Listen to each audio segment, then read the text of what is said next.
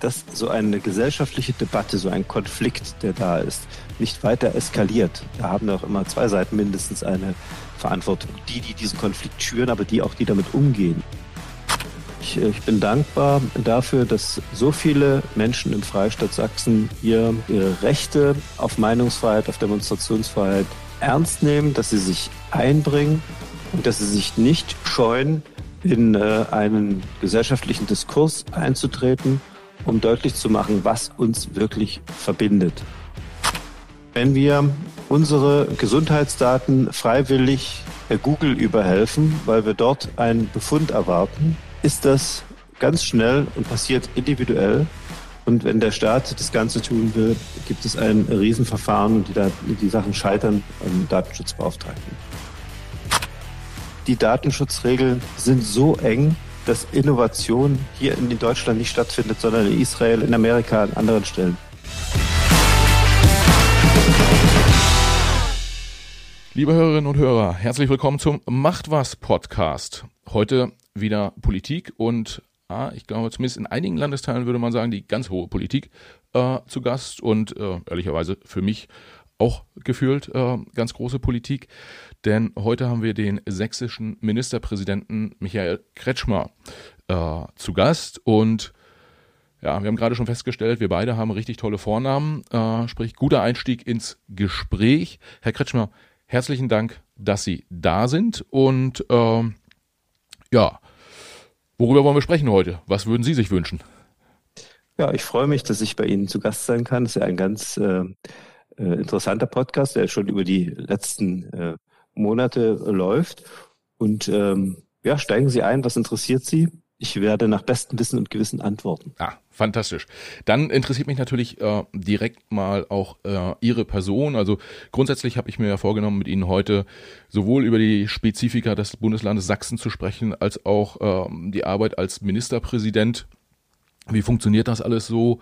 Aber generell Basis von allem sind Sie ja als, als Person. Äh, ich habe jetzt ihr Geburtsdatum nicht im Kopf, aber ich glaube, sie sind so ungefähr äh, Mitte 40, sind lange äh, schon in der, in der Politik unterwegs, sind verheiratet, haben zwei Kinder äh, und sind jetzt, ich sag mal, auch in letzter Zeit äh, persönlich, persönlich ja, stark involviert in äh, öffentliche Kommunikation, äh, sind relativ hart auch von Gegnern angegangen worden, etc. Gibt's da zwei, drei Sachen, wo Sie sagen würden, Sie als Person äh, so würden Sie sich selber beschreiben oder so würden Sie gern selber wahrgenommen werden da draußen? Ja, also ich habe äh, eigentlich den Antritt, äh, dass man das nicht alles von oben herab macht, sondern dass Demokratie äh, funktionieren muss, leben soll, dass die Menschen ein Stück weit ihre Dinge selbst in die Hand nehmen müssen und dass äh, Politik äh, zuhört, äh, mitgestaltet, in einem spannenden Diskurs ist und dass man gemeinsam die Zukunft entwickelt. So kannte ich das aus der Kommunalpolitik. Und so äh, will ich das auch hier in Sachsen machen. So haben wir das äh, in den letzten Monaten und Jahren äh, getan. Durch Corona sind wir natürlich ein bisschen zurückgeworfen. Man kann nicht rausgehen, man kann nicht mit vielen Menschen zusammen sein. Deswegen findet da vieles im Internet statt. Aber auch da gilt, äh, vor jeder neuen Corona-Verordnung gibt es ein Expertengespräch mit den Ministern, was im Internet äh, übertragen wird, wo die Bürger mitdiskutieren können, wo wir am Ende zeigen, das sind die wissenschaftlichen Hintergründe, das sind die Abwägungen der verschiedenen Interessen, der verschiedenen auch Bedürfnisse. Und so haben wir entschieden. Und ich glaube, das ist einfach notwendig, dass das nicht so von oben herabkommt, sondern dass man es das gemeinsam tut. Ja. Äh, das, ich würde mal sagen, das beschreibt ihren, ihren, oder so, wie sie versuchen, Politik zu machen, ihren Politikstil, den sie sich auch von sich selber wünschen. Jetzt ist es so, wenn man ähm, auf die Politik der letzten, ich sag mal so zwei, drei Jahre guckt, da spielt die Ministerpräsidentenkonferenz äh, äh, eine, eine relativ große Rolle. Äh, viele ihrer Ministerpräsidentenkollegen äh, äh haben sehr machtvoll, zumindest in den Medien, agiert. Ähm, da fragt sich der eine oder andere Hörer oder die eine oder andere Hörerin vielleicht auch, was bedeutet das eigentlich, wenn man da Ministerpräsident ist? Ist das wie so ein kleiner Bundeskanzler äh, in einem Bundesland oder wie weit gehen Ihre Befugnisse? Was können Sie, was können Sie bestimmen? Äh, wie arbeiten Sie so und welche Funktion haben Sie in diesem, in diesem föderalistischen System in Deutschland? Also in einem Land und in einer äh, Stadt ist es sicherlich so, äh, dass es der Ministerpräsident ist, derjenige, der das zusammenhält. Ne? Wir haben eine Koalition aus drei Parteien, CDU, Grüne, SPD, also sehr große Unterschiede. Und das Ganze funktioniert nur, wenn es äh, wirklich den Willen gibt, gemeinsam erfolgreich zu sein. Ansonsten fliegt das Ganze ganz schnell auseinander. Und das ist die Hauptaufgabe, zusammenhalten, Konflikte dann äh, zu entscheiden, sie nicht weiter eskalieren zu lassen, sondern Kompromisse zu finden. Das ist der überwiegende Teil der, der Arbeit. Und diese Ministerpräsidentenkonferenz, die ähm, aus meiner Sicht eine wirklich wunderbare Institution ist. Ich kannte ja als Abgeordneter im Bundestag nur diese Konferenzen der Ministerinnen und Minister, hier vor allen Dingen die Kultusministerkonferenz und die Wissenschaftsministerkonferenz, da habe ich schon gemerkt, es ist beeindruckend zu sehen, aus 16 Bundesländern kommen die Leute zusammen, bringen ein ganz großes Wissen mit, dann gemeinsam mit der Bundesregierung oder dem Bundestag. Und so ist es jetzt auch. Ähm, Ministerpräsidentenkonferenzen entscheiden ja nichts. Sie vereinbaren nach einer Diskussion, nach einem gemeinsamen Gespräch, nach einem Abwägen. Und man hat nach einer solchen Runde, die manchmal ja viele Stunden dauert, wirklich ein gutes Gefühl, dass das, was da passiert, Deutschland abbildet in seiner Unterschiedlichkeit und auch die verschiedenen Interessen, die verschiedenen auch vielleicht Fallstricke, die bei jedem Thema äh, lauern, mit angesprochen und mit äh, abgewogen worden ist. Ich glaube, dass es Deutschland besser äh, durch diese Krise geschafft hat, weil wir solche föderalen Strukturen haben. Jetzt muss man sagen, war es natürlich Angela Merkel, die in einer ganz besonderen Weise diese Demokratie auch ernst genommen hat und auch den Föderalismus ernst genommen hat. Und deswegen äh, war das auch so erfolgreich und wir müssen einfach dafür sorgen, dass das auch in der Zukunft genauso weitergeht, weil ähm, das ist nicht hinderlich und lästig, dass da jemand mitredet, sondern da wird eine unterschiedliche Situation sichtbar und oft eben auch viel Faktenwissen, was notwendig ist, um keine Fehler zu machen. Ich glaube, das ist der große Vorteil des Deutschlands gegenüber Frankreich und anderen zentralistisch regierten Ländern. Und ähm, Sie, nehmen das, Sie nehmen das so wahr als Teilnehmer dieser Ministerpräsidentenkonferenz. Ähm, es gibt aber auch ja die eine oder andere Stimme, die dann ähm, stärker wurde in den letzten zwei Jahren, ähm, wo, es der, wo es den Wunsch gab nach jetzt lass mal Entscheidungen treffen. Also wenn dann zum Beispiel Ihr Kollege, der, der Markus Söder, sehr, sehr machtvoll äh, verbal nach vorne gegangen ist und gesagt hat, so das und das, so müssen wir es jetzt machen, äh, das hat ja durchaus viel, viel Beifall bekommen. Also kann es sein, dass diese, ja, ich sag mal so, die Diskussion, die ja auch Basis für, die, für unsere demokratische Gesellschaft ist, dass das manchmal aber bei den Leuten gar nicht so gut ankommt, wie vielleicht wir beide glauben, sondern sich die Leute da draußen häufiger auch mal äh, einen Chef wünschen, der sagt, so, ich ziehe das Thema jetzt hier mal glatt. So ein bisschen wie in der Firma. Ja, äh, ab, absolut. Äh, natürlich muss entschieden werden und es muss auch eine gewisse Klarheit und Stringenz geben. Ähm, aus meiner Sicht gibt es die auch. Äh, und gerade in der Corona-Zeit hat man ja auch gesehen, die unterschiedliche Betroffenheit in der zu den verschiedenen Zeiten verlangt natürlich auch unterschiedliches Agieren. Äh, das ist, wird dann von denen, die jetzt beispielsweise in einem Bundesland sind, in dem die Inzidenz ganz niedrig ist, natürlich auch genauso eingefordert. Äh, in der Berichterstattung ist möglicherweise dann aber eher der Schwerpunkt äh, in den äh, Landstrichen, die gerade äh, große Schwierigkeiten haben und die da auch Unverständnis haben für den Wunsch, an einen eigenen Weg zu gehen, Lockerungen zu haben. Aber das ist, wie gesagt, noch einmal, Demokratie lebt davon, dass man miteinander streitet und dass man auch die unterschiedlichen Interessen mitwürdigt und mit äh, einbezieht. Äh, ich glaube, dass wir da auch als Deutschland besser aufgestellt sind, weil wir eben Rücksicht nehmen auch auf regionale Besonderheiten. Und die Politikverdrossenheit, über die wir manchmal klagen, die ist in anderen Land, äh, Ländern Europas viel höher und sie wäre hier bei uns viel höher, hätten wir dieses Rücksicht nehmen nicht. Ja, und ähm, wenn Sie jetzt, äh, Sie sagen, ja, die unterschiedlichen Stimmen müssen gehört werden. Ähm, Sie waren ja jetzt selbst oder auch Ihr Bundesland, ich würde mal in den letzten, gerade in der Corona-Krise, auch stark im Feuer, also im medialen Feuer relativ, relativ oft. Wenn Sie jetzt sehen, so Situationen, gerade, ich glaube, heute war es oder gestern, äh, Bayern hat verkündet, äh, 2G Plus nicht in der Gastronomie umzusetzen. Ja, das hat dann der vorhin schon genannte Markus Söder irgendwie kommuniziert. Dann kam direkt aus Mecklenburg-Vorpommern die Frau Schwesig, die gesagt hat, das ist jetzt absolut nicht in Ordnung, wird sie nicht verstehen. Wenn Sie solche Themen dann sehen, Sie persönlich einfach, denken Sie manchmal, Mensch, Gott sei Dank bin ich da jetzt nicht dazwischen, sollen die beiden sich mal irgendwie aneinander aufreiben, aber äh, Gott sei Dank habe ich jetzt mal auch mal ein bisschen meine Ruhe. Naja gut, also Reflexkontrolle zeichnet äh, die Erwachsenen aus und unterscheidet uns von äh, Kleinkindern. Und äh, das muss man ab und zu äh, auch dem einen oder anderen äh, vielleicht nochmal sagen. Ähm, entscheidend ist, dass die Dinge so gemacht werden, dass sie funktionieren. Wir hatten im Jahr 2020 äh, über Wochen und Monate eine Inzidenz unter fünf, an vielen Tagen eine Inzidenz unter eins. Es gab Corona quasi nicht. Dann hat uns äh, durch eine besondere äh, Welle äh, der, der Pandemie, die aus dem äh, Süden Europas äh, sich in den Norden gewalzt hat, hier im Winter 2020 da äh, die Situation extrem äh, gefordert und die Krankenhäuser waren an der Überlastungsgrenze. Und das hat uns ähm, hier miteinander im Freistaat Sachsen auch verbunden, äh, jetzt äh, etwas vorausschauender und stringenter unsere Maßnahmen zu bringen. Und deswegen, äh, als wir gesehen haben, jetzt auch wieder im vergangenen November, Dezember die Zahlen steigen, steigen, steigen, haben wir unsere Maßnahmen beschlossen, nachdem die Bundesregierung die Möglichkeit dazu gegeben hatte. Die eigentlich sollte ja die pandemische Lage von nationaler Tragweite aufgehoben werden, wenn es nach der FDP gegangen ist. Ist Gott sei Dank nicht so gekommen, weil wir sonst überhaupt nicht in der Lage gewesen wären zu handeln. Und diese Maßnahmen, die kritisiert worden sind, die bestritten worden sind, haben dazu geführt, dass wir eben heute die niedrigste Inzidenz in ganz Deutschland haben.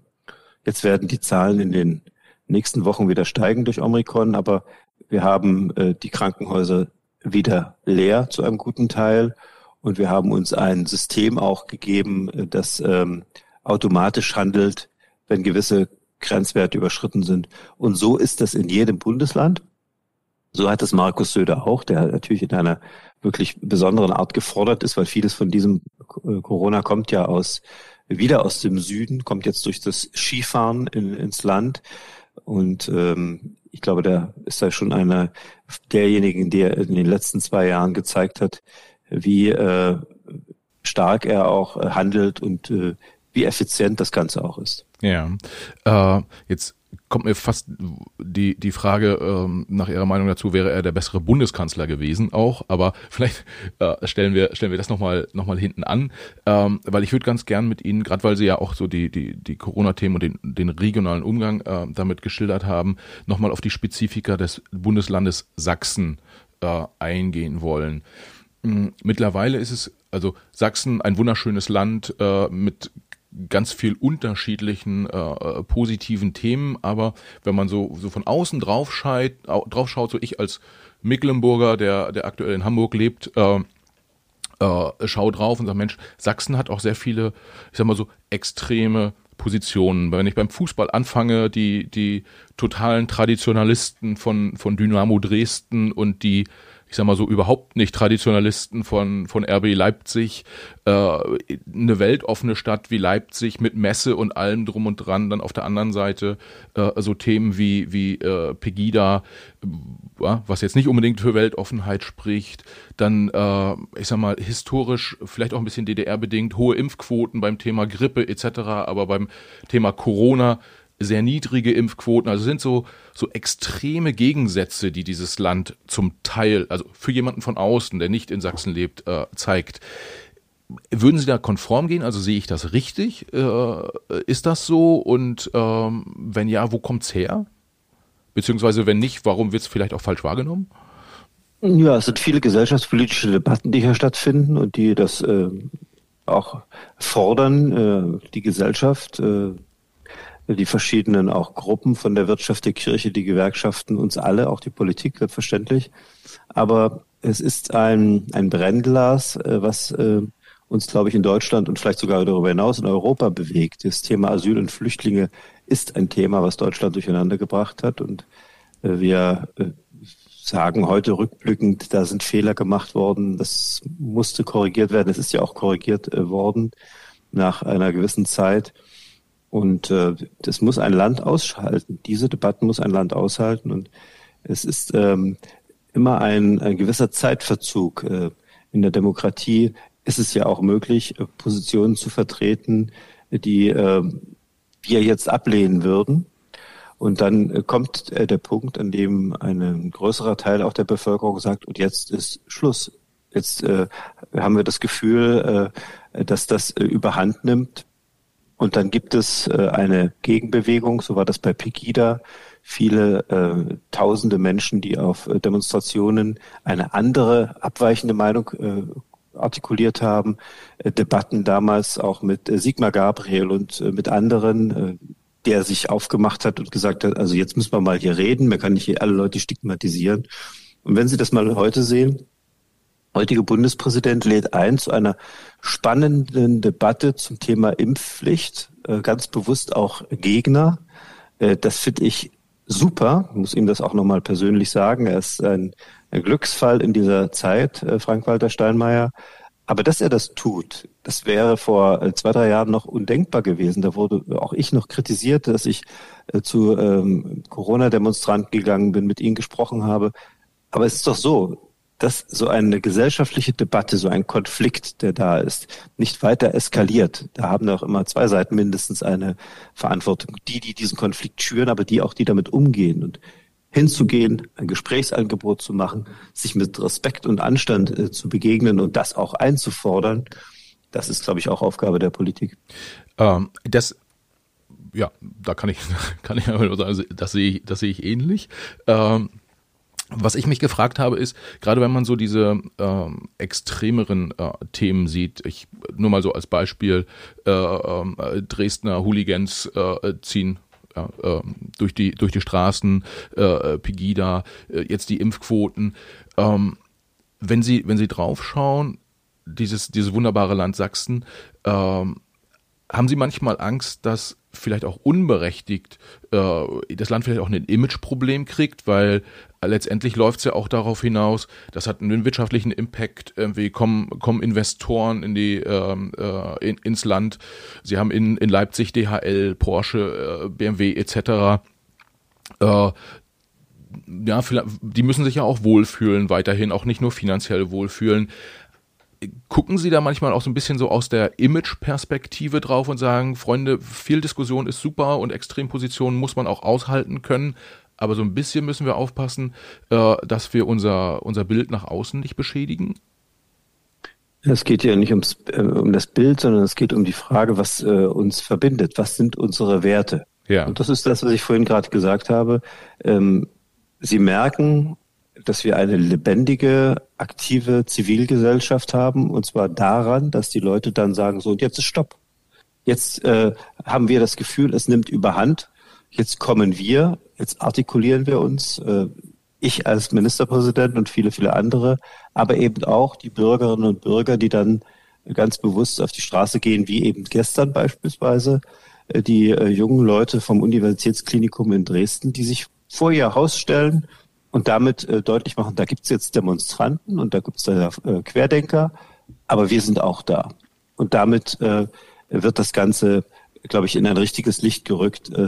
Es ist ja äh, nicht so, dass sie äh, anhand von ähm, einigen äh, mag, mag auch zahlenmäßig vielleicht eine größere Gruppe sein, aber es ist trotzdem eine verschwindend geringe Minderheit, dass die das Bild eines Landes bestimmen dürfen und können. Und äh, das äh, lassen wir nicht zu. Diese Herausforderung haben viele. Mir fallen auch andere Länder ein äh, in Deutschland und andere Staaten, in denen solche äh, Diskussionen stattfinden, solche Demonstrationen stattfinden. Und Sie sehen auch dort, wie dann die Zivilgesellschaft sagt, jetzt ist ein Punkt erreicht, jetzt müssen wir aktiv werden. Ja, ähm, vielleicht können Sie kurz sagen, mir, mir hat ein, ein sehr guter Freund, ein, auch ein Sachse, der in Hamburg lebt, ähm, vor kurzem gesagt, er schaue mit äh, großer Besorgnis zum Teil äh, nach Sachsen, äh, wenn es zum Beispiel um die Impfquote geht oder um den Erfolg der AfD oder ähnliches. An andererseits sagt er sich halt auch, sagte er, na, die Sachsen sind halt so ein bisschen ein aufmüpfiges Volk.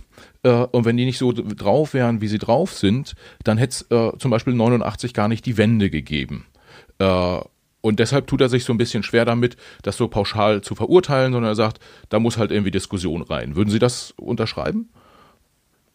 Ja, also dieser Link zu 1989 ist gefährlich, weil er eben jetzt als äh, Berechtigung gilt für alles Mögliche. Äh, vor 1989 äh, lebten wir nicht in einer Demokratie, in einem Rechtsstaat mit Gewaltenteilung, sondern in einem äh, autoritären Land, äh, einem Unrechtsstaat. Man konnte sich nicht wehren. Und heute äh, ist es ein liberaler Rechtsstaat mit vielen, vielen Möglichkeiten. Und deswegen diesen Vergleich, äh, den bedienen derzeit äh, die Falschen und mit völlig an den Haaren herbeigezogenen falschen Argumenten. Deswegen würde ich den nicht verwenden. Aber was richtig ist, ist, wenn man spürt, es passiert etwas, was ich nicht für in Ordnung halte, was mich vielleicht äh, beängstigt, dann beginnt eine Auseinandersetzung, dann beginnt ein aktives Tun. Und das ist die Voraussetzung dafür, dass die sich Dinge sich dann wieder ordnen und klären. Ich äh, erlebe Menschen mit äh, Reichskriegsflaggen und ähm, ich äh, habe dann erlebt, wie, wie Leute da völlig unvoreingenommen damit umgegangen sind. Dann ist das halt so. Was soll diese farbige Fade da? Äh, in dem Moment, wo klar war, dass das im Grunde genommen ein Synonym ist für die verbotenen äh, Hakenkreuze, ist auch äh, klar geworden, hier trennt sich jetzt Spreu und Weizen.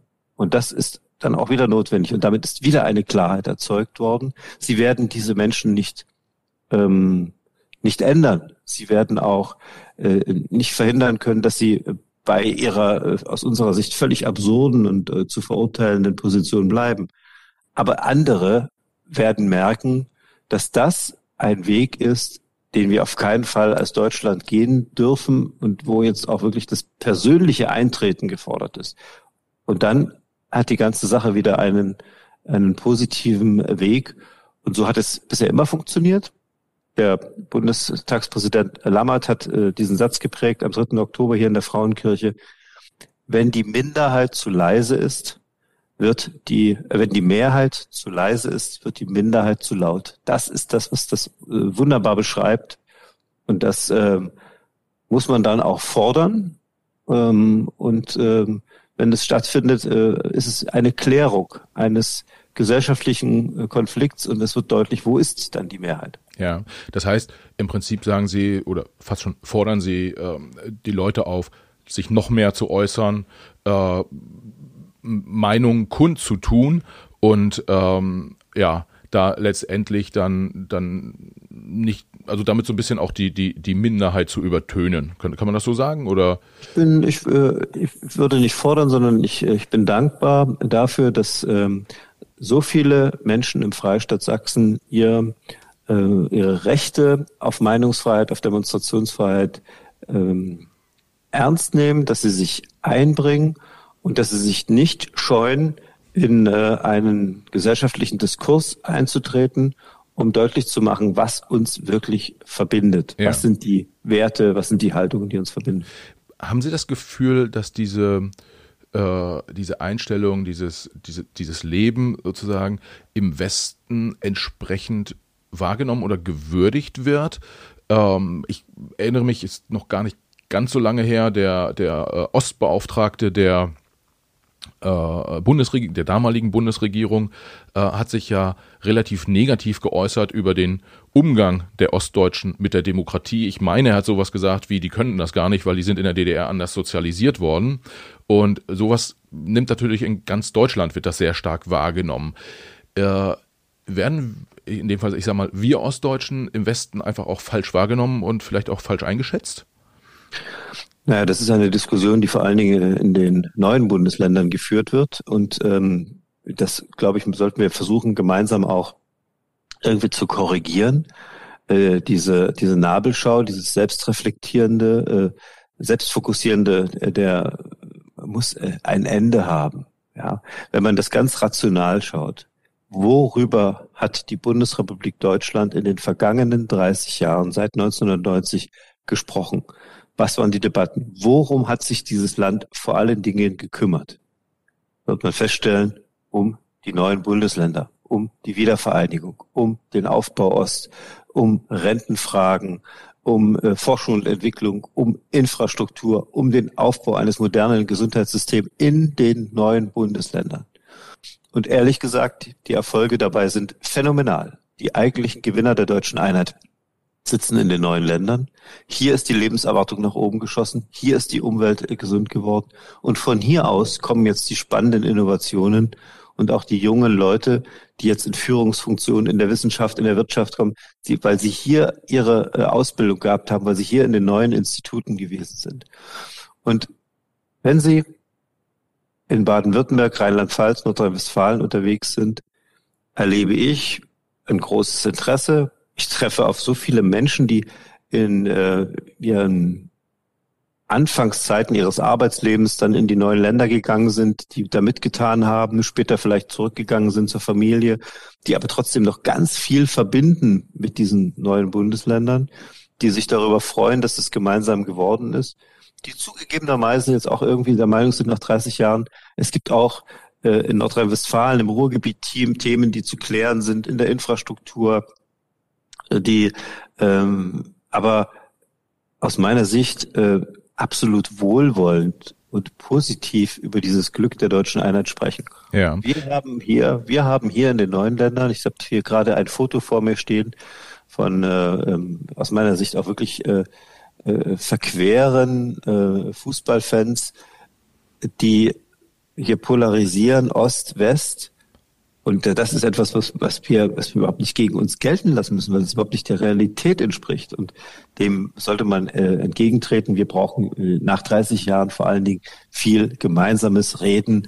Was soll dieses Land Deutschland in dieser Europäischen Union? Welches Verhältnis haben wir zu Amerika? Wie sehen wir das mit diesem übermächtigen China? Was machen wir mit Russland? Wie wollen wir das gemeinsam mit dem Klimaschutz machen? Und jetzt mal aufzuhören, so äh, zu ziselieren, was jetzt irgendwo noch irgendwie ist, sondern die Zukunft liegt vor uns und jetzt packen wir sie bitte gemeinsam an. Ja, finde äh, würde ich ehrlicherweise auch persönlich irgendwie mit Ihnen konform gehen. Was mir zusätzlich aber noch einfällt, ist, äh, wenn ich mich austausche mit, mit Ostdeutschen, ehrlicherweise mehr Nordostdeutsche als äh, jetzt die Südostdeutschen in Sachsen und Thüringen, aber generell klingt immer noch mal wieder durch, dass äh, Verletzungen noch da sind aus den 90er Jahren, Lebensläufe, die im Westen nicht ernst genommen wurden, äh, Ausbildung, die nicht ernst genommen wurde, immer noch irgendwie dieses Rententhema, Rente ist nicht angeglichen.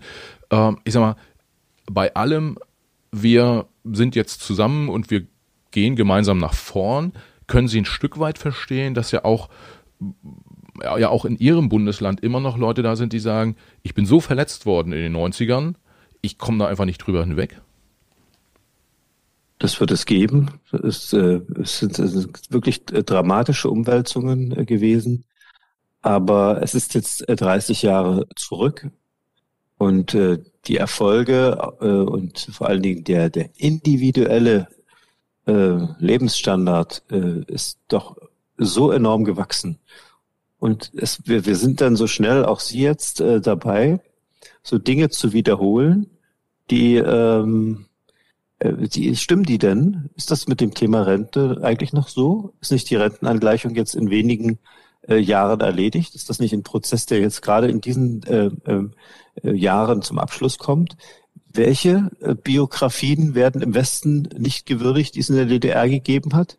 Vor allen Dingen 30 Jahre danach. Äh, ist das wirklich noch ein Thema? Also noch einmal, für Menschen, die jetzt ins Studium eintreten, und ich habe ja das, die große Freude, viele davon immer wieder zu sehen, ist es überhaupt kein Thema mehr. Und man sieht es ihnen auch nicht mehr an. Und die Themen sind keine unterschiedlichen mehr.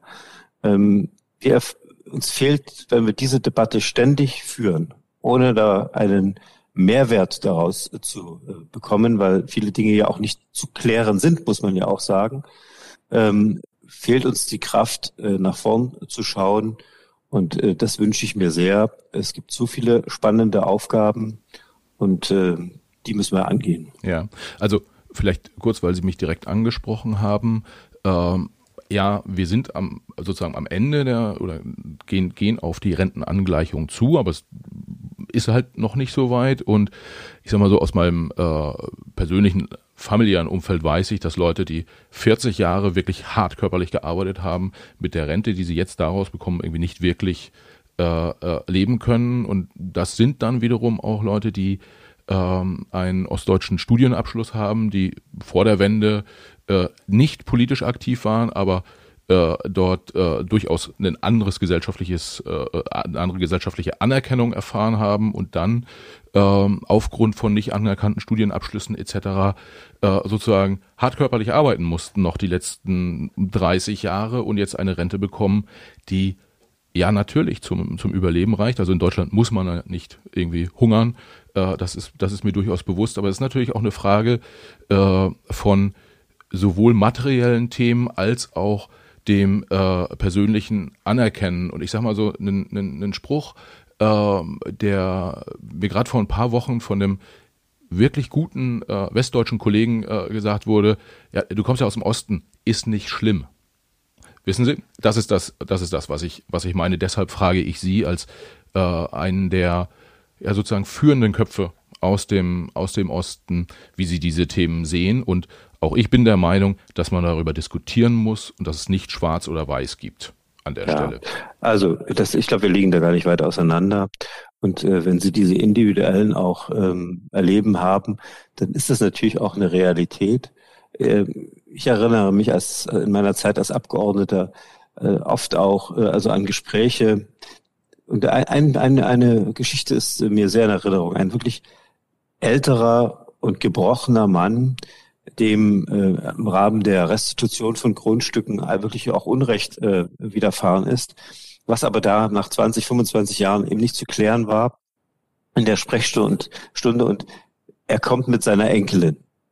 Und ähm, ich habe diesem Mann dann gesagt, wissen Sie, das, was Sie da jetzt haben, das kann man nicht mehr klären. Es ist zu Ende, es geht nicht mehr. Aber Sie haben noch viele Jahre vor sich und Sie haben äh, hier Ihre Enkelin mit und Sie haben äh, so viele Möglichkeiten. Wenn Sie jetzt nur noch darüber äh, sinnieren und äh, sich darüber Gedanken machen, werden Sie keine Freude haben. Und ich habe bei dieser jungen Frau, die da mit war, so gemerkt, wie, die, wie das genau das ist, was sie bewegt hat es ging nicht mehr darum, um dieses Grundstück. Und es ging auch nicht darum, ob man jetzt mal diese vielleicht 50 oder 100.000 Euro mehr bekommen konnte. Sie wollte mit ihrem Großvater Dinge gemeinsam erleben und positiv nach vorn legen. Das ist das, was ich meine. Man kann einen äh, Unrechtsstaat nicht komplett mit einer Demokratie aufarbeiten. Ja, das ehemalige äh, ähm, Stasi-Kader mehr äh, Rente bekommen als äh, der äh, Ingenieur, äh, der eben die, seinen Abschluss nicht anerkannt bekommt. Das ist nicht in Ordnung. Aber es ist im Grunde genommen der Preis dafür, dass diese äh, Revolution friedlich war. Und ähm, trotz allem sind wir, äh, das, das sage ich mit großer Überzeugung, wir sind die großen Gewinner hier in den neuen Ländern und wir sollten uns das nicht wegnehmen lassen, vor allen Dingen, weil wir es selbst ja auch gemacht haben. Es ist ja nicht über uns gekommen. Ja, manchmal haben wir den Eindruck, in der ganzen Debatte, äh, der Westen kam und hat den Osten übernommen. Nein, wir haben die Mauer eingerissen. Wir haben gesagt, wir sind ein Volk. Wir wollten die deutsche Einheit und das ist auch gut so.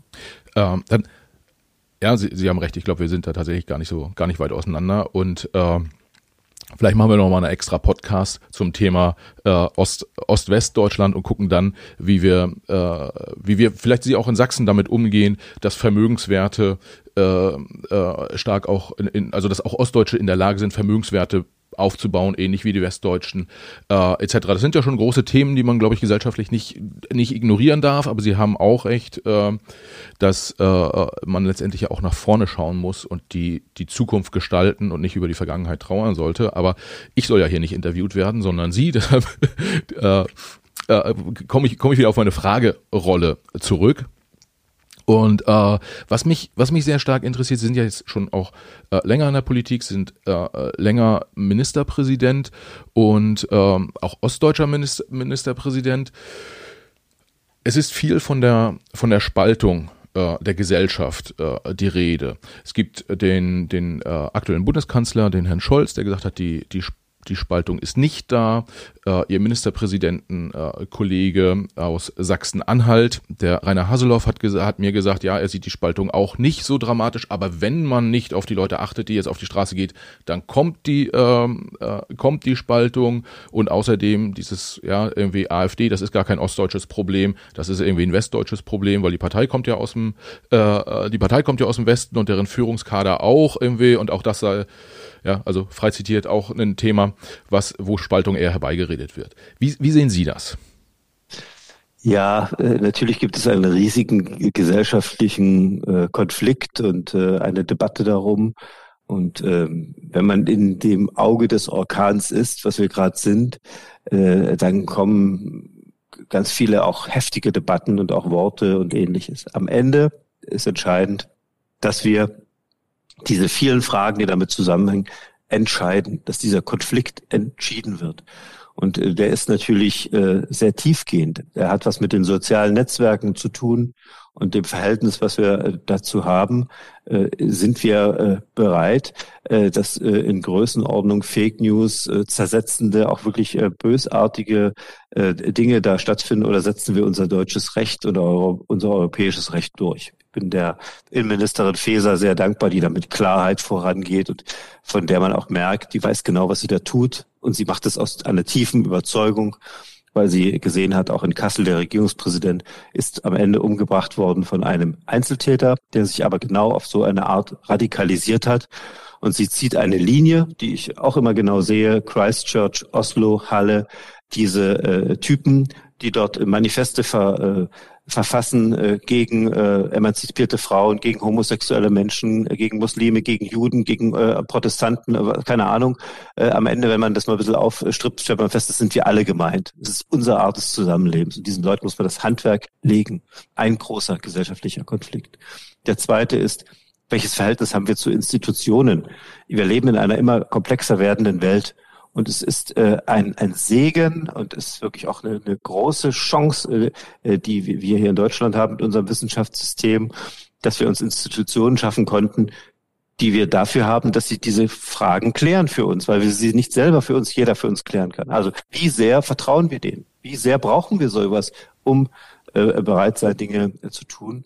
wenn ich da kurz einhaken darf, die Institu Institutionen, ähm, das bringt mich direkt zu einem Punkt, äh, Impfquote, Corona äh, und Institutionen versus Politik. Es gab zwei äh, Situationen, äh, wo mich interessieren würde, was Sie gedacht haben, als Sie das gesehen haben. Im letzten Sommer äh, hat die STIKO äh, sich etwas Zeit genommen, um die, um die Impfung für die Kinder zu empfehlen.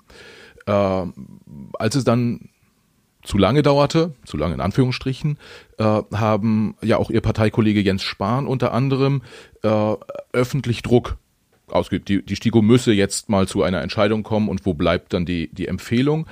Ungefähr eine Woche später kam die, kam die Empfehlung. Eine, eine ähnliche Situation gab es jetzt. Ich mache bewusst dieses Beispiel, weil es eine andere Partei ist. Äh, als es jetzt ging darum, die, die Empfehlung für, für Kinder, also Kinder, Kinder unter zwölf, meine ich, äh, da war die Empfehlung, äh, dass man, dass man Kinder mit Vorerkrankungen, äh, Vorerkrankungen impfen sollte. Und unsere Bundesfamilienministerin hat an, am Tag der Veröffentlichung dieser Empfehlung direkt ein Interview, ein großes Interview gegeben, wo sie gesagt hat, das ist irgendwie super, was da empfohlen wurde, aber sie würde empfehlen, alle Kinder zu impfen. Und äh, jetzt maße ich mir auf gar keinen Fall an, das wissenschaftlich irgendwie beurteilen zu können. Nur ich habe mich gefragt, wenn wir eine wissenschaftliche Kommun äh, äh, Kommission haben und die spricht eine Empfehlung aus, oder sie tut es noch nicht, was denken Sie als verantwortlicher Politiker, wenn Ihre Kollegen dann öffentlich eine zum Teil gegensätzliche äh, Position vertreten und den Leuten etwas einen Tick anderes erzählen. Das führt ja nicht dazu, dass wir dieser STIKO mehr vertrauen. Oder? Absolut. Die, Kakophonie in, in so einer besonderen äh, Krise, das ist ja eine Katastrophe, in der wir uns befinden, eine Naturkatastrophe, dieser, dieser Virus, sorgt äh, dafür, dass Unsicherheit entsteht. Und äh, sie, ich bin Wissenschaftspolitiker, ich das ist mal aus tiefer Überzeugung auch genauso vertreten, wie Sie es jetzt gesagt haben. Äh, wenn man diese Institutionen sich schafft, dann muss man sich nach deren Rat richten. Jetzt ist, wird eine Zeit kommen, an der man auch dann rückblickend sagt, war das alles richtig? Und dann äh, gehört zu der Frage STIKO, ähm, die kommt, hat ja auch eine Geschichte, die hat eine Historie ähm, und die ist äh, natürlich auch sehr äh, geprägt von möglichst wenig Eingriffen, möglichst sehr genaue Abwägung von Nutzen und Aufwand. Und das äh, beißt sich in einer Pandemie durchaus äh, ein Stück weit mit äh, den Zielen, die man für die Pandemiebekämpfung hat. Aber das ist aus meiner Sicht ein Thema, das ruft man dann auf, wenn ein bisschen Ruhe ist, wenn der Nebel sich verzogen hat. Ich hätte auch, und habe das auch immer so betrieben, wir haben ja eine eigene sächsische Impfkommission, diesen Leuten, die sollen das sagen, dann setzen wir das um und dann haben wir äh, Ruhe und haben eine auch eine Kontinuität, eine Verlässlichkeit in dem Ganzen. Das, da bin ich ganz bei Ihnen. Ja, ähm, äh, das ist so, ja, wenn wir über Vertrauen reden, über Vertrauen ins politische System, äh, ist das wahrscheinlich eine Frage, die man sich stellen muss. Eine andere Frage, äh, vielleicht, wir, ich wollte mit Ihnen ja auch über, über Erfolge und, und Fehler in der Corona-Bekämpfung äh, sprechen. Ähm, ich sag mal auch vielleicht etwas äh, ähm, plakativ. Mm, wir hatten jetzt in den zwei Jahren gab es im Prinzip zwei äh, Wirkungstools im, im Umgang mit äh, Corona. Das eine war der, der Lockdown, die äh, Kontaktbeschränkung, was ich grundsätzlich auch für, für sinnvoll halte. Und dann natürlich das Impfen, äh, da wo ich persönlich auch äh, Fan von bin. Äh, was ist mit anderen Themen drumherum, also sprich Digitalisierung der Gesundheitsämter, äh, Schulen, Lüftungssysteme für die Schulen zu installieren. Das sind ja Themen, die auch in großen Teilen auch landesspezifisch sind. Wie sehen Sie das? Da, sind da Fehler gemacht worden? Hat, ist, man, ist man zu wenig hat man zu spät erkannt, dass man da in den Gesundheitsämtern vielleicht nochmal ein zweites Faxgerät aufstellen muss, wenn man denn die schon keinen Internetanschluss haben? Äh, oder weil am Ende ist es so, dass auch jetzt wieder äh, nach fast zwei Jahren Krise äh, wir hören, oh, falsche Zahlen. Ähm, ja, ähm, auch das ist ein, eine Sache, die ähm, wir haben immer nach solchen besonderen Ereignissen, beispielsweise das äh, Jahrhunderthochwasser hier eine unabhängige Kommission eingesetzt, die danach sehr klar gesagt hat, was alles in der, in der, in der Krise falsch gelaufen ist und was vorher falsch gelaufen ist. War sehr unangenehm und schmerzhaft, aber aus den Dingen, die wurden danach umgesetzt und beim nächsten muss man wirklich sagen, Hochwasser ist es dann besser gelaufen. Bis hin zu den Aufbaustäben, ähm, man sieht jetzt, wie äh, Rheinland-Pfalz, wie Nordrhein-Westfalen, wie das äh, zum Teil dazu schwierig ist. Das ist ihre erste große Katastrophe. Würde ich sagen, das wäre jetzt hier mit einem anderen äh, Antritt äh, gelaufen. Ähm, und so würde ich das auch für äh, Corona sehen. Äh, die haben die Digitalisierung angesprochen, absolut richtig. Äh, die Digitalisierung im Gesundheitswesen ist ja auch zum Teil nicht betrieben worden, weil da ja auch ein Stück weit ähm, ja ein, eigene Inseln, äh, die man sich abgeschottet hat, Einflusssphären, aber auch Finanzfragen nicht geklärt worden sind. Ich fand heute äh, kam eine Nachricht, ähm, eine riesige, gewaltige äh, klinische Studie, die festgestellt hat, wo Multiple äh, Sklerose, was ist der unter, was ist der der Grund äh, dafür? Das ist ein, ein anderer Virus. Da wird deutlich, in Amerika hat man die Möglichkeit, auf diese Daten zurückzugreifen, die da als Proben, ich glaube, es war in dem Bereich HIV, noch zur Verfügung standen, die wurden eben für diese andere Studie verwendet. Das ist zum Beispiel in Deutschland unmöglich, ja, zu sagen, diese äh, ähm, Daten, diese Proben, die vorhanden sind, werden auch für andere Zwecke verwendet. Also wir müssen uns auch nochmal dringend darüber unterhalten, ob Datenschutz und andere Dinge nicht äh, zum Nachteil von uns allen wirken oder ob das wirklich noch so ist, wie das in der Vergangenheit war. Das will ich mal vor die Klammer ziehen und ansonsten gilt Folgendes. Es gibt aus meiner Sicht äh, zwei äh, äh, Schutzkonzepte. Das erste sind äh, Schutzmaßnahmen wie Masken, äh, wie, wie das Testen, äh, wie auch äh, Abstand halten. Es gibt äh, die Lösung der Pandemie, das ist das Impfen. Und äh, es gibt äh, den Offenbarungseid, dass, es, äh, dass man gescheitert ist, und das ist der Lockdown. Ähm, und dieser Lockdown ist immer dann notwendig, wenn es außer Kontrolle geraten ist. Das kann äh, zum Teil äh, auch etwas sein, was man jetzt nicht Politik äh, zur äh, Verantwortung macht, sondern dieser Virus ist im Zweifel dann eben zu stark gewesen in den äh, vergangenen zwei Jahren mal und dann musste es dieses Instrument geben. Aber Lockdown ist kein äh, Instrument der Pandemiebekämpfung, sondern im Grunde genommen das Eingeständnis des äh, Scheiterns. Ähm, wir brauchen diese Schutzmaßnahmen und da haben Sie die Dinge angesprochen. Äh, Lüfter in den Schulen, sind eine Möglichkeit, aber auch kein Allheilmittel. Es ist vor allen Dingen das Verhalten der Bevölkerung im privaten Umfeld, äh, was dafür sorgt, dass äh, Schule möglich ist, indem das Infektionsgeschehen nicht so außer Kontrolle gerät, äh, dass es überall eingetragen wird in die Betriebe, in die Pflegeheime und auch in die Schulen. Das muss man immer wieder auch mit deutlich sagen. Sie können nicht in so einer kurzen Zeit alle Schulen mit diesen Lüftungssystemen ausstatten. Und äh, es ist wahrscheinlich auch auf die Dauer gesehen für die nächsten Jahre, Jahrzehnte auch gar nicht notwendig und äh, sinnvoll. Also auch da gilt äh, Maß halten und keine Überschussreaktion. Ja, äh, ich glaube, der Meinung kann man kann man wahrscheinlich sein. Wie gesagt, ich bin ja auch kein äh, äh, Virologe und äh, kann das kann das nur bedingt beurteilen. Mich hat einfach nur sehr stark gewundert, dass es an, dass es so lange dauert. Und Sie haben gerade gesagt, ja, nach einer Krise guckt man halt genau drauf und zieht Erkenntnisse. Was ich mich frage halt ist, diese äh, Ereignisse wie so ein, wie so ein Hochwasser oder so, das sind ja punktuelle äh, Situationen. Das Problem tritt auf und nach drei Monaten, sage ich mal, äh, kann man dann schauen, was ist gut in der Krisenbewältigung gelaufen, was nicht.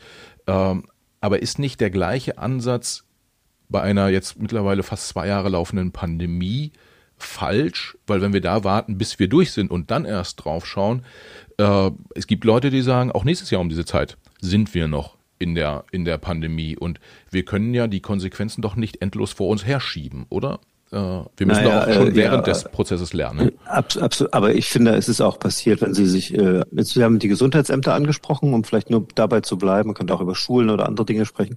Äh, die äh, Prozesse sind natürlich komplett verändert worden und sie äh, arbeiten wesentlich digitaler und äh, sie haben diese Schnittstellen von dem PCR, von dem Labor mit dem PCR-Test in das Gesundheitsamt hinein. Wir haben die Luca-App, wir haben die Corona-Warn-App, die die Bevölkerung warnt, die verwendet werden in den Gaststätten oder in den Kultureinrichtungen.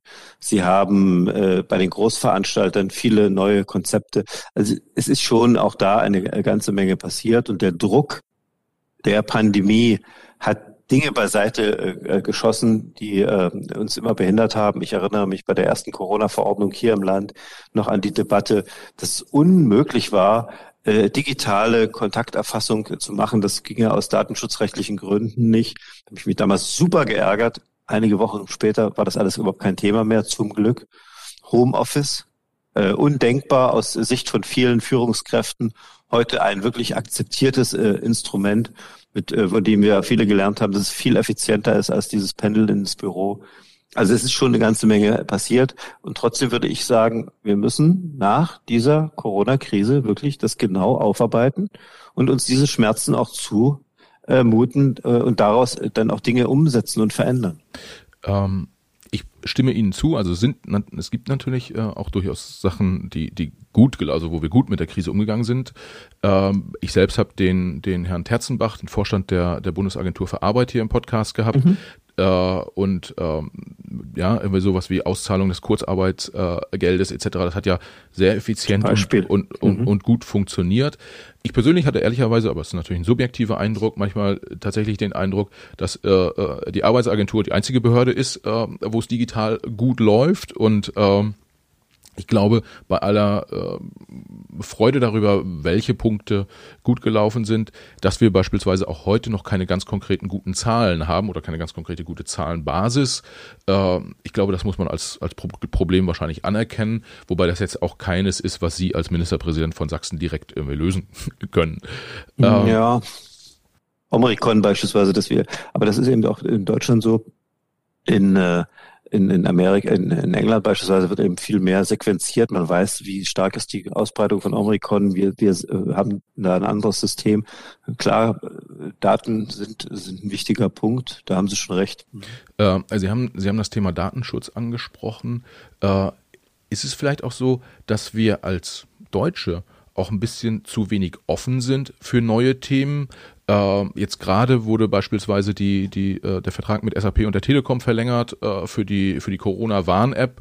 Ähm, da, wo man sich so denkt, Mensch, jedes zweite Berliner Startup äh, baut irgendwie eine App, die funktioniert ganz gut. Und wir zahlen jetzt zum zweiten Mal 25 Millionen an die Konzerne. Jetzt im Gesamtkontext der Kosten für Corona sind, ist das natürlich irgendwie nicht, nicht spürbar.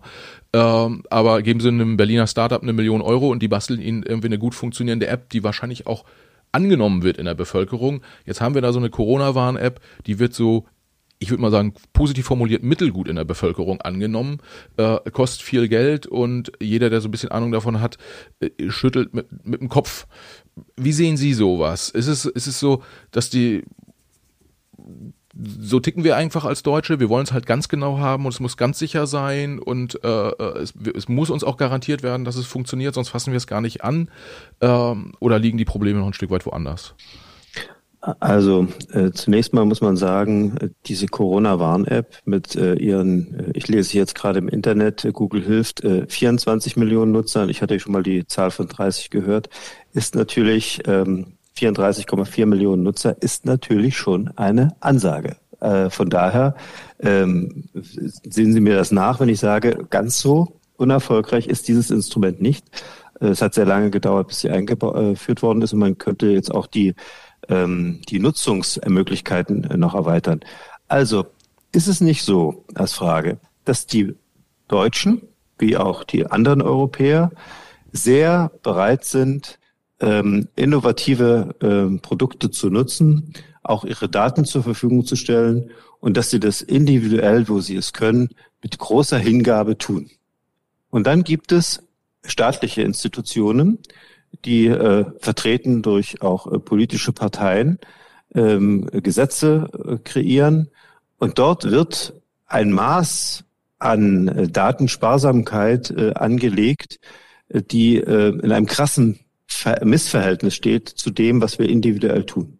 Anders gefragt, wenn wir ähm, unsere Gesundheitsdaten freiwillig äh, Google überhelfen, weil wir dort einen Befund erwarten, ist das ganz schnell und passiert individuell. Und wenn der Staat das Ganze tun will, gibt es ein Riesenverfahren und die, die Sachen scheitern am Datenschutzbeauftragten. Wir brauchen hier auch dazu eine gesellschaftliche Debatte und eine Entscheidung. Es gibt, äh, das war in einer Zeit im Deutschen Bundestag, ähm, unsägliche Debatten, beispielsweise über die äh, klinische Studien und Datenbanken von äh, Biomaterial, was nur dezidiert für diesen Zweck eingesetzt werden darf, für den es erhoben worden ist. Also die spätere Nutzung auch anonymisiert natürlich, für andere Zwecke ist ausgeschlossen. Die Datenschutzregeln sind so eng, dass Innovation hier in Deutschland nicht stattfindet, sondern in Israel, in Amerika, an anderen Stellen. Das glaube ich, das muss äh, äh, anders werden. Und da sehe ich vor allen Dingen die jungen Leute, die sich an diese Debatte mit Kraft einbringen müssen und jetzt mal ein paar äh, auch äh, Zäune einreißen, die über Jahre gepflegt worden ist. Ich habe da die Grünen auch sehr äh, klar äh, im, Fokus, äh, die uns da immer wieder erzählen, was alles äh, nicht geht. Äh, individuell geht das alles, wird es von den Menschen gelebt und wir behindern uns dabei. Das kann nicht richtig sein. Das heißt, wir müssen einfach mal ein paar Datenschutzzäune einreißen. Ja, ein anderes auch Grundverständnis von ba Datensparsamkeit. Das ist ja das äh, große Prinzip der, des deutschen Datenschutzes. Und äh, Daten sind ein äh, wichtiges Instrument, sind ein Wirtschaftsfaktor, sind die Möglichkeit, äh, Prozesse, Produkte voranzubringen. Und ähm, da würde ich mir einen anderen Umgang wünschen. Ja. Vielleicht äh, kurz, weil Sie die Corona-Warn-App äh, da den Erfolg angesprochen haben. Ähm, die nackten Zahlen würde ich an der Stelle nicht bestreiten wollen. Ich würde die Nutzungsintensität äh, bestreiten wollen. Ähm, auch jedes Restaurant, jedes, jeder Laden, den ich hier in Hamburg zum Beispiel betrete, äh, da muss ich mich mit der Luca-App ähm, einwählen und nicht irgendwie mit der Corona-Warn-App.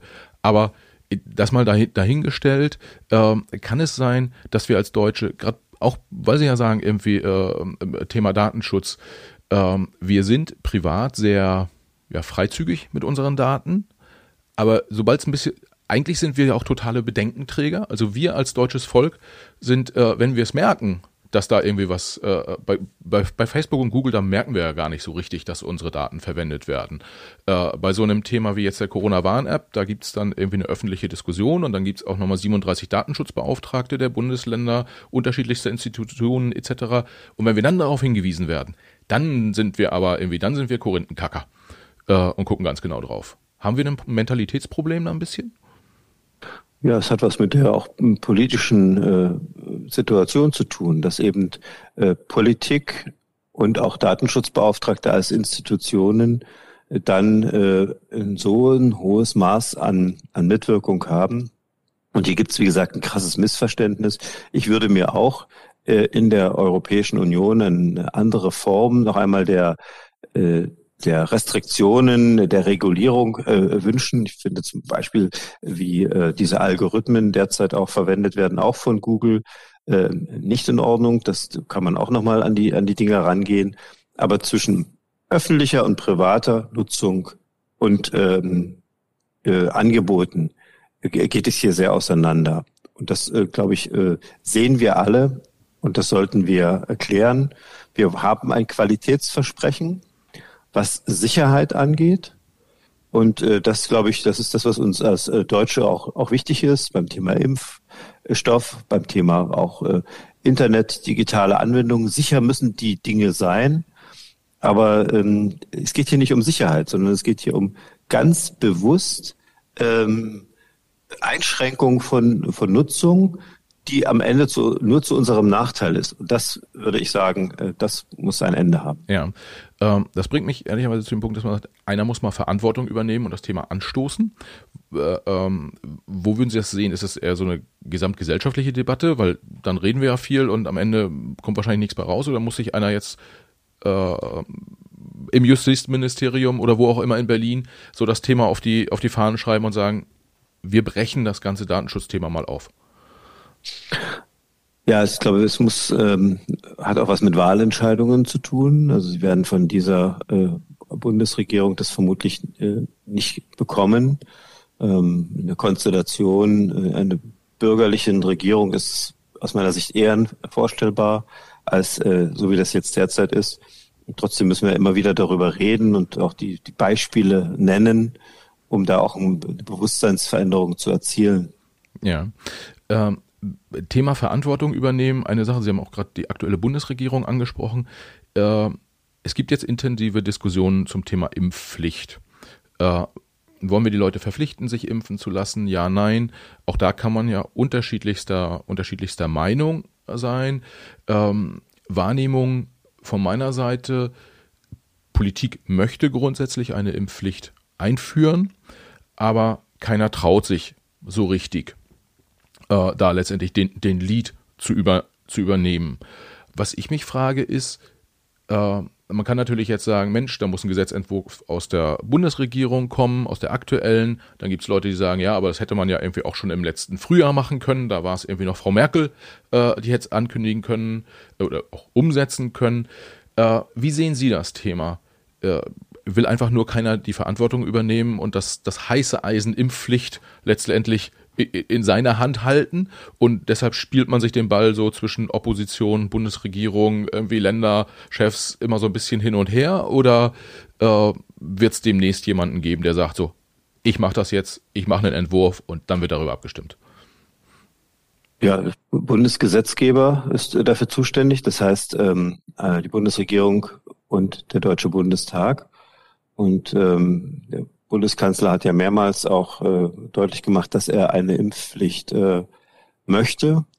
Ähm, ist eine sektorale Impfpflicht jetzt äh, beschlossen worden, die zugegebenermaßen bei einem Teil der Beschäftigten und Betroffenen doch für eine große Verärgerung sorgt, weil sie äh, sich als, äh, als nur als ein Teil der jetzt Adressierten empfindet und gerade aus dieser Gruppe, Gruppe kommt die Forderung Impfpflicht für alle. Und ähm, niemand anderes als die äh, Regierungsmehrheit steht hier in der Verantwortung, einen Vorschlag zu machen. Das ist unangenehm, weil es auch eine komplexe Regelungsmaterie ist und dabei auch Fehler passieren können, die man sich dann vorhalten muss. Aber das gehört auch dazu. Es muss auch, muss auch äh, fachlich in der Lage sein, so etwas äh, aufzuschreiben und äh, zu konstruieren. Es ist unangenehm, weil man ähm, dann auch in den Streit äh, treten muss äh, mit der Bevölkerung, die vielleicht eine andere Meinung dazu hat. Aber wenn man das angekündigt hat, muss man auch liefern. Und äh, das erwarten wir jetzt von der Regierung. Und ehrlich gesagt, wenn Sie sich anschauen, mit welchen enormen Kosten und Lasten das jetzt alles verbunden ist, wir hatten am Anfang keinen Impfstoff, also ging es nicht anders. Also waren wir, als wir gemerkt haben, mit den Schutzkonzepten und dem Testen sind wir nicht äh, stark genug, blieb uns nur der Lockdown. Jetzt haben wir die Lösung mit dem Impfstoff. Er steht zur Verfügung. Er ist viele Milliarden Male eingesetzt worden. Er ist sicher erwirkt. Und äh, jetzt muss äh, diese Lösung zur Beendigung der Pandemie auch äh, umgesetzt werden. Und da gibt es verschiedenste Instrumente. Die Impfpflicht gehört aus Sicht der Bundesregierung dazu. Also sind sie jetzt auch in der äh, Verantwortung, einen Gesetzentwurf vorzulegen. Ja, äh, die Position verstehe ich komplett. Äh, würde ich wahrscheinlich ähnlich argumentieren aus, aus CDU-Perspektive. Aber was sagen Sie, sagen Sie dazu? Ähm, bis September war die Bundesregierung ja noch CDU geführt. Das Bundesgesundheitsministerium war CDU geführt. Hätte man ja auch da machen können, dann wäre das Thema längst abgeräumt. Ja, es gab damals eine ganze Reihe von Menschen, äh, auch ich übrigens, die sehr skeptisch waren. Äh, und zwar auch vor dem Hintergrund, äh, dass uns die Erfahrungen fehlten. Also ich bin jemand, der aktiv mitgewirkt hat in der Masernimpfpflicht. Äh, bin davon fest überzeugt, äh, selbst gegen Masern geimpft. Ich merke an Ihrem Zucken, Sie auch. Und es ist auch für Sie keine große Sache. Also äh, das habe ich immer gesagt, das ist ein sicherer Impfstoff. Wir kennen es, wir kennen auch die negativen Folgen von Masern. Also was soll das? Das wird jetzt gemacht. Ich halte das für richtig. So, das konnte man ähm, erst nach einer gewissen Zeit des Einsatzes des Impfstoffs bei, bei Corona eigentlich so sagen. Und jetzt können wir das mit auch dem gleichen, äh, gleichen Selbstbewusstsein, mit gleichen auch wissenschaftlichen Expertise sagen. Wir haben jetzt ein Jahr Erfahrung mit diesem Impfstoff. Und deswegen, äh, das, was vor dem September war, kann man immer wieder auch mit erwähnen. Haben Sie überhaupt keine, habe ich auch keine andere Meinung dazu. Aber das Wissen darum steigt mit jedem Tag. Und zwar nicht nur das Wissen, wie sicher der Impfstoff ist, wie er wirkt, sondern auch das Wissen darum, welche Kosten wir haben, wenn diese Pandemie nicht irgendwann endet. Ja, das heißt, kann man sagen, Mensch, wir hätten es damals grundsätzlich machen können, aber wir waren halt noch nicht so weit und jetzt sind wir Gott sei Dank nicht, nicht in der Verantwortung. Äh, jetzt, jetzt, jetzt muss Herr Scholz oder Herr. Das war äh, eine extrem lästerliche Bemerkung. Daran erkennt man den unabhängigen Journalisten, der auch immer noch mal äh, schaut, was könnte man noch sonst noch sagen. Ja, man kann es, man kann es so oder so drehen. Sie werden erleben, wenn es den Gesetzentwurf gibt, wird es natürlich auch eine Diskussion darum geben, auch eine kritische Diskussion. Ich glaube auch eine große Zustimmung in den Ländern äh, über die Parteigrenzen hinweg. Die Notwendigkeit, es wird überall gesehen. Okay, dann äh, scha schauen wir mal, was kommt. Ich persönlich bin sehr gespannt auf die auch auf die gesellschaftliche Diskussion zum Thema äh, Impfpflicht und damit sind wir ja wieder beim Thema Demokratie und äh, Meinungsfreiheit. Äh, mal schauen, wie das, wie das äh, gesehen wird. Gibt ja Gott sei Dank auch viele Leute, die sind schon geimpft, die, die muss man nicht mehr verpflichten, so äh, wie wir beide. Äh, aber äh, eine Sache, die mir noch vielleicht zum, zum Abschluss unseres Gesprächs sehr stark unter den Nägeln brennt. Jetzt kann man ähm, in Bezug auf Politik ja immer diskutieren, man kann immer unterschiedlicher Meinung sein. Was ist richtig, was ist falsch? Äh, Sie persönlich standen aber jetzt in den letzten Monaten sehr, sehr hart im Feuer. Äh, und damit meine ich nicht das mediale Feuer, damit meine ich nicht äh, vielleicht auch mal, weiß ich nicht, irgendwie morgens beim Bäcker, dass ihnen gesagt wurde, Mensch, äh, äh Herr Kretschmer, das ist aber jetzt nicht in Ordnung, was Sie da, was Sie da veranstalten, äh, sondern das ging ja bis hin zu äh, persönlichen Angriffen im Internet, Morddrohungen, Leute sind vor ihrem Haus aufgetaucht. Was macht das mit Ihnen persönlich? Und ich sag mal so, so Ministerpräsidentenjob, der ist ja ganz okay bezahlt, aber reich wird man damit auch nicht. Äh, das heißt, Geld kann es nicht sein. Warum machen Sie das? Und was, und was macht dieses, dieses ganze persönliche Angegangenwerden mit Ihnen? Also äh, Sie haben vor allen Dingen im Internet diese äh, völlig unsachlichen, äh, dummen und oft sehr, sehr bösartigen, verletzenden Kommentare. Und das darf man sich auch, glaube ich, immer nur in äh, gewissen Dosen äh, anschauen. Ansonsten dominiert äh, in, in, der, in der öffentlichen Diskussion, in dem privaten Erleben ähm, nicht äh, diese Aggression, die gibt es nur punktuell. Und äh, dieses Punktuelle ist eigentlich für mich so eine Motivation zu sagen, das darf nicht dominieren. Also ich habe in den 90er Jahren auch so habe ich immer in Erinnerung, so bis, ja, die insgesamt eigentlich die 90er Jahre so als eine dunkle Zeit mit der Massenarbeitslosigkeit, mit diesen kaputten Häusern noch, mit diesem Braunkohlestaub und eben auch den Neonazis. Und äh, dagegen zu sein, dagegen zu halten, sagen, so geht's aber jetzt nicht. So lassen wir nicht miteinander uns umgehen. Das ist das, was mich am meisten jetzt äh, äh motiviert und natürlich diese vielen dann auch positiven Kommentare beim Bäcker oder beim Wandern oder äh, Menschen, die man äh, trifft und die dann sagen, lassen sich nicht entmutigen, wir finden das richtig, bleiben Sie dabei. Und äh, ehrlich gesagt auch nach äh, den Fehlern, die auch wir gemacht haben hier im Freistaat Sachsen im Jahr 2020, äh, wir das unterschätzt haben im, im Herbst äh, des Jahres 2020, das klare Wissen, wie funktioniert diese Pandemie. Und ich habe seitdem ähm, eigentlich immer äh, mir ganz genau die Virologen, die Mediziner, die Experten geholt, die Modellierer und gesagt, was sagt ihr, was passiert jetzt hier? Schaut, trifft das auch ein, was sie vorausgesagt haben? Und dann entlang von medizinischen Notwendigkeiten diese Corona-Politik betrieben. Bis hin jetzt, dass jetzt in Sachsen einige Dinge öffnen, weil wir eben so weit unten sind mit den Zahlen und das rechtsstaatlich auch notwendig ist. Aber nicht äh, nach so, was ist jetzt gerade opportun und was wird jetzt gerade verlangt. Das geht nicht. Wenn man eine Pandemie bekämpfen will, muss man eine Stringenz haben, die sich an den Notwendigkeiten orientiert. Und ja. das gibt dann Sicherheit. Äh, das, das heißt, im Prinzip sagen Sie, Sie haben so einen inneren Kompass quasi, nach dem ja. Sie gehen. Ähm, ich ich habe diese Frage gestellt, weil eine Ministerin aus Ihrem Kabinett ist ja auch persönlich bedroht worden im, im Bezug auf Mord und äh, ähnliches. Und ich habe muss gestehen, ich habe sowas nicht über äh, sie gelesen, aber ich kann mir vorstellen, wenn die Ministerin irgendwie so bedroht wird, dann ähm, ist es nicht unwahrscheinlich, dass solche Sachen, auch egal ob die jetzt öffentlich werden oder nicht, auch bei Ihnen mal auf dem, äh, auf dem Tisch landen. Und das ist halt so das, was ich mich frage. Hat man halt manchmal Angst um seine körperliche Unversehrtheit oder die seiner Familie? Ja, aber wenn Sie da zu viel äh, drüber nachdenken, wenn Sie sich da zu sehr damit auseinandersetzen, dann haben Sie, äh, können Sie, müssen Sie aufhören. Das geht nicht. Und das ist ja das, was die Leute wollen. Sie haben recht, das ist dieser innere Kompass. Und äh, den hatte ich, muss ich sagen, vielleicht im Jahr 2020 noch nicht in dieser, äh, dieser Klarheit.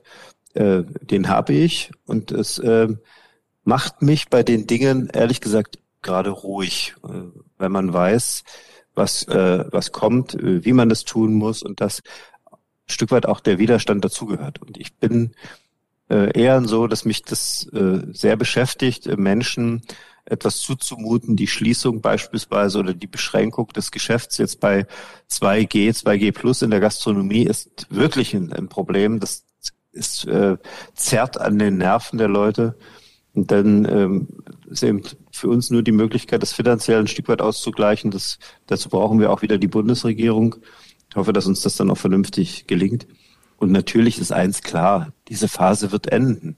Wir werden da rauskommen und dieses Land wird danach auch stark sein. Und darauf zuzuarbeiten, das ist ja auch eine Perspektive. Ja, sehr, sehr gut. Dann, dann lassen Sie uns kurz noch ähm, in die Zukunft schauen. Ähm, wann sind die nächsten Wahlen äh, in, in, in Sachsen? Ja, wir haben jetzt Bürgermeister- und Landratswahlen im äh, Sommer diesen Jahres. Das ist äh, wichtig, weil äh, Politik lebt von der kommunalen Ebene. Und im Jahr 2024 dann die äh, nächsten Landtagswahlen und 2025 ja gemeinsam Bundestagswahlen. Das heißt, ist es jetzt zu weit hergeholt, wenn ich sage, 2024 äh, treten Sie nochmal als Ministerpräsident an und 2025, ähm, da ist dann vielleicht die Bundesebene dran?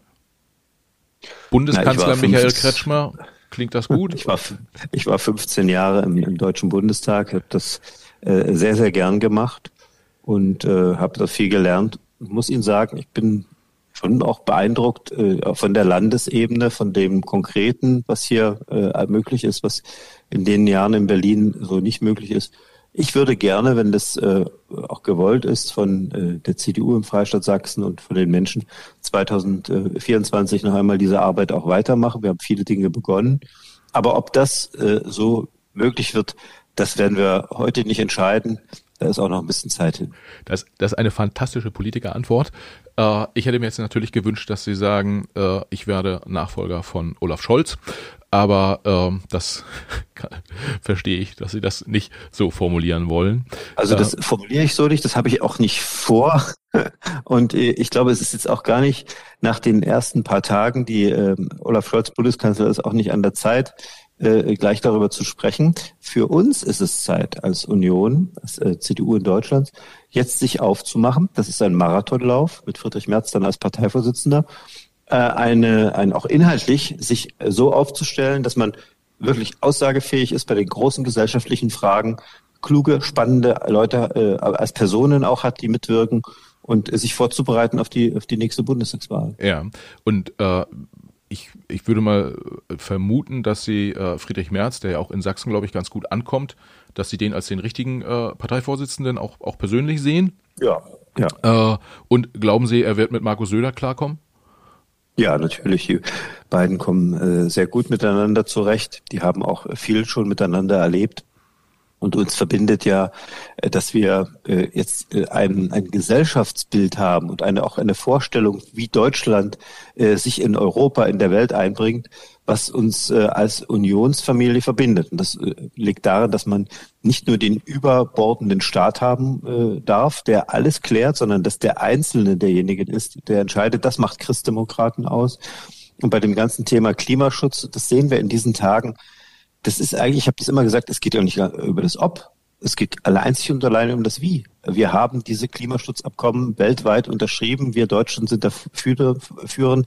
Nur, wir wollen das bitte schön so machen, dass das nicht zur Deindustrialisierung Deutschlands führt. Und jetzt habe ich äh, die erste Rede des äh, Klima- und äh, Wirtschaftsministers gehört im Deutschen Bundestag. Und das Thema Wirtschaftspolitik, wie entstehen Arbeitsplätze, wie sichern wir das, wie schaffen wir dieses Prinzip der Bundesrepublik Deutschland, wir ent entwickeln die Technologien, beispielsweise zum Thema Klimaschutz, die auf der ganzen Welt dann gekauft werden. Und das ist unsere Versicherung für den Wohlstand.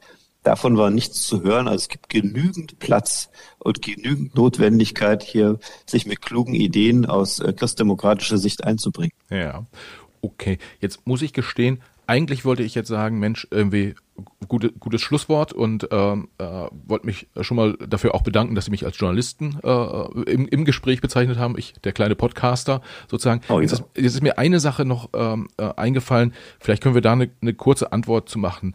Ähm, vorhin habe ich erzählt, dass äh, der Rainer Haseloff die AfD als Westpartei sozusagen äh, beschrieben hat und als ein mal mindestens gesamtdeutsches Thema.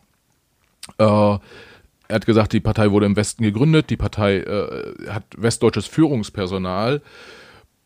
Sehen Sie es auch eher als ein Westthema oder sagen Sie, nee, ist ein Ostthema, weil wird ja hauptsächlich im Osten gewählt? Ja, das ist so, so hat immer einen wahren Kern. Äh, viele der Funktionäre kommen äh, aus äh, den alten Bundesländern. Die Wahlerfolge sind in den neuen Ländern besonders stark.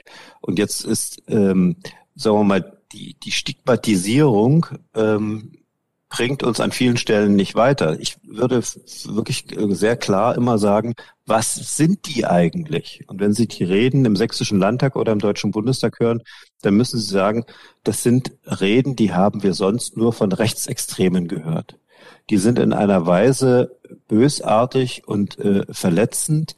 Sie übernehmen keine Verantwortung als Opposition, so wie das jetzt die Union tut, indem sie kritisch die Dinge beleuchtet, den Finger an die Wunde legt, aber natürlich trotzdem eine Gesamtverantwortung für dieses Land äh, auch, äh, auch ausdrückt äh, mit dem, was sie tut ist eine große Verachtung äh, für äh, unsere Form von Zusammenleben, was Demokratie, was Rechtsstaatlichkeit angeht.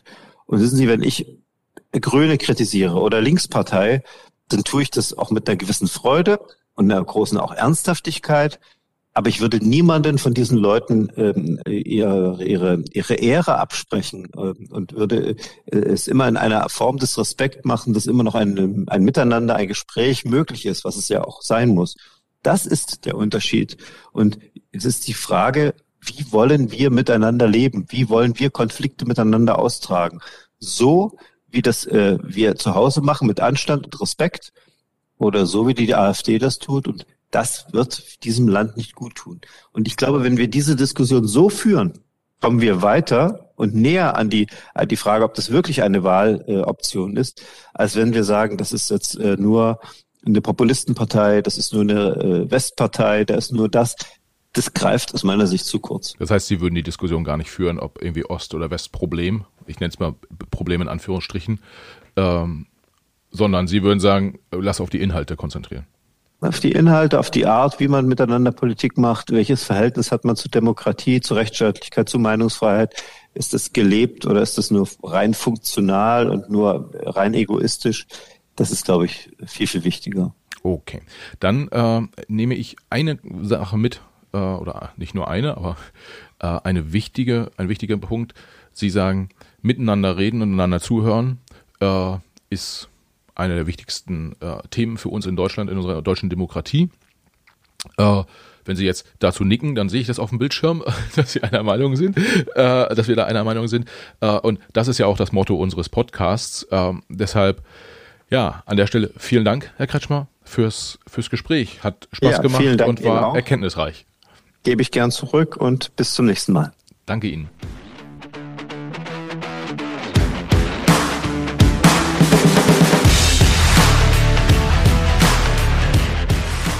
Liebe Hörerinnen und Hörer, vielen Dank fürs Zuhören. Schön, dass ihr auch dieses Mal wieder dabei wart. Für die Macherinnen und Macher unseres Podcasts, inklusive meiner Person, Michael, der ja hier netterweise äh, diesen Podcast hosten darf, für uns alle wäre es das größte Kompliment, wenn ihr dem Macht was Podcast eine 5-Sterne-Bewertung und einen positiven Kommentar auf Apple Podcast oder einer anderen von euch genutzten Podcast-App hinterlasst. Wir freuen uns auch, wenn ihr dem Macht was Podcast auf Instagram, Facebook, LinkedIn oder Twitter folgt. Schreibt uns dort gern Nachrichten, kommentiert unsere Episoden, übt gern auch Kritik und macht uns gern auch Vorschläge für Gäste, die ihr mal bei uns im Gespräch hören wollen würdet. Vielen Dank, Viele Grüße und bis zur nächsten Folge. Alles Gute, bis dahin. Ciao.